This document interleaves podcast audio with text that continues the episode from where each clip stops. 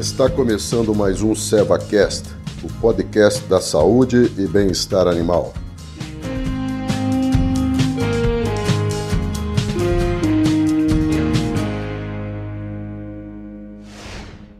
Olá, tudo bem?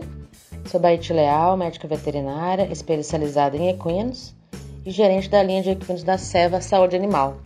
Estamos hoje falando sobre a cólica equina, uma doença de alta incidência nos cavalos, 7 em cada 10 já tiveram ou terão pelo menos um episódio em sua vida e que muitas vezes pode levar a óbito se não for diagnosticada de forma rápida e o tratamento ser instituído também de forma rápida.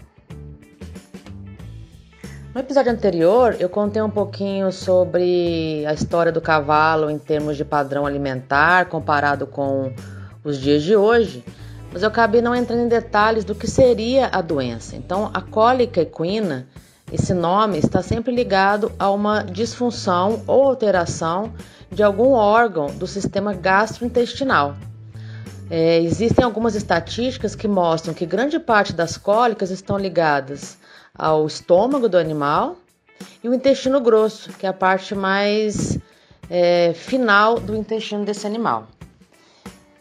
Cada cólica, né, cada tipo de cólica, ela tem uma causa envolvida. Então, não necessariamente todas as cólicas têm o mesmo motivo de ter acontecido.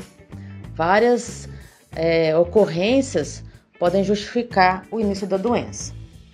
Em termos de sinal clínico, quem mexe com cavalo já ouviu falar ou já até viu um animal apresentando um quadro de cólica. É uma doença que pode ser acontecer de forma aguda, ou seja, repentina. Em minutos o animal estava bem e de repente ele começa a mostrar os sinais clínicos, ou uma doença também que pode acontecer lentamente. O animal apresenta um, um quadro clínico, um desconforto hoje, passa alguns dias ele apresenta um novo desconforto, volta a se alimentar tudo isso vai depender da onde é a origem da dor. Os sinais clínicos, então, vamos falar sobre eles especificamente, vari, especificamente varia muito de animal para animal. Tem animais que são mais resistentes à dor e outros menos resistentes. Normalmente, animais mais jovens têm um limiar de resistência à dor menor do que animais mais velhos. E a ciência ela, ela nos informa que éguas paridas de várias gestações são os animais, dentre a espécie equina, que tem o maior nível de tolerância à dor. Então a gente até comenta que uma égua desse perfil, ela pode esconder por vários dias uma possível cólica que já esteja ocorrendo. Por quê? Porque ela só vai nos demonstrar que está com a doença quando mostrar alterações de comportamento, que são os sinais clínicos que eu vou mencionar agora. Então, os sinais clínicos variam entre raspar o chão, deitar, deitar e rolar, não se alimentar, não defecar ou defecar em excesso com uma consistência amolecida. O animal pode olhar para o flanco, né, uma característica, uma, uma, uma, clínica bem característica da cólica. O animal olha em direção à barriga, né, o flanco, aquele osso do quadril, ele olha várias vezes para essa região. Então, para quem mexe com cavalo, vai saber do que eu estou dizendo, mas quem ainda não tem essa experiência, é muito claro quando você vê o animal olhando em direção à barriga. Ele não faz isso normalmente. Não é um comportamento natural do animal ficar se olhando é, nessa frequência que ele fica quando ele está com a doença. Tem animais que demonstram a cólica através da mímica de urinar, ou seja, simular que está tentando urinar, abrindo os membros posteriores, colocando o abdômen para baixo, expondo o pênis, no caso do, dos machos, e fazendo a mímica de urinar, no caso das fêmeas. E às vezes não sai a urina. Então, isso que eu mencionei no episódio anterior, que pode se confundir com uma cólica de rins. É, o animal pode ter bruxismo, que é né, mascar os dentes. Ele pode dar coice na, na própria barriga, coice na baia, pode alterar o comportamento dele, ficando um pouco mais agressivo.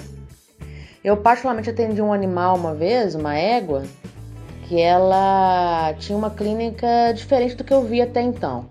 Ela abria, ela, ela é como se fizesse um espacato. Ela jogava os membros anteriores bem para frente e os membros posteriores bem para trás. ou seja, aumentando a distância entre os membros, tentando aumentar o espaço abdominal. Essa acabou indo para cirurgia e quando a gente é, foi para cirurgia, é, percebeu-se que ela tinha uma grave distensão no intestino delgado que dava muito gás dentro da barriga. Então, esse comportamento era uma tentativa de aumentar o espaço abdominal e aliviar a dor.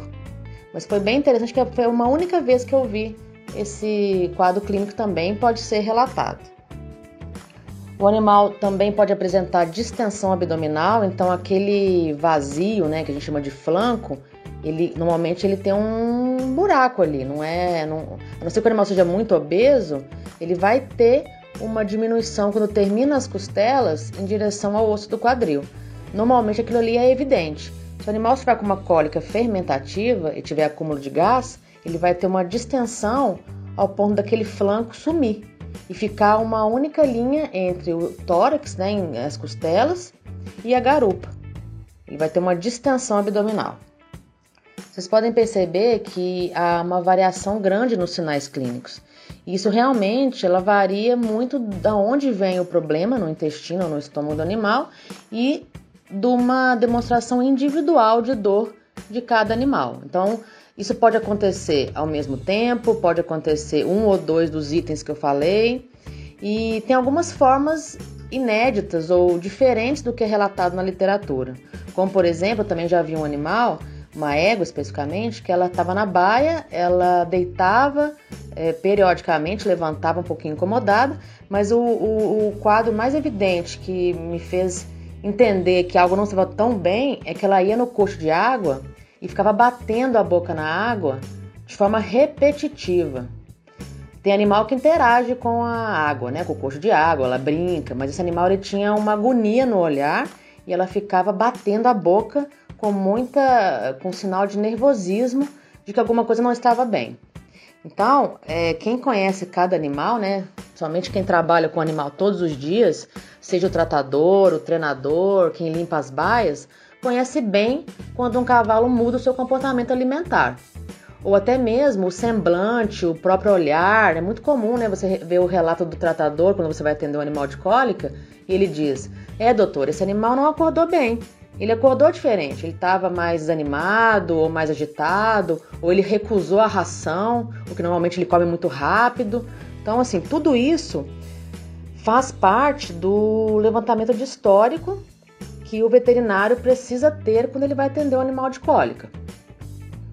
São sinais que você, cliente, o próprio treinador, o tratador, já pode ir levantando para quando o veterinário chegar, você ter isso para informá-lo que foi uma mudança é, do normal desse animal. Vocês podem observar, nós falamos quase um episódio inteiro só de sinais clínicos. Por quê? Porque o sinal clínico é justamente a forma que você, que está nos ouvindo, vai conseguir identificar que tem alguma coisa errada com esse animal. Afinal, né, o cavalo não nos fala verbalmente, ele vai nos falar através do comportamento. Então, é muito importante conhecer o seu animal e conhecer esses sinais que eu relatei anteriormente. Então, no próximo episódio, vamos falar sobre quais são os primeiros cuidados a serem tomados antes que o médico veterinário chegue na propriedade, para que você aumente a chance desse animal se sa é, sair vivo e recuperado de, uma, de um quadro de cólica.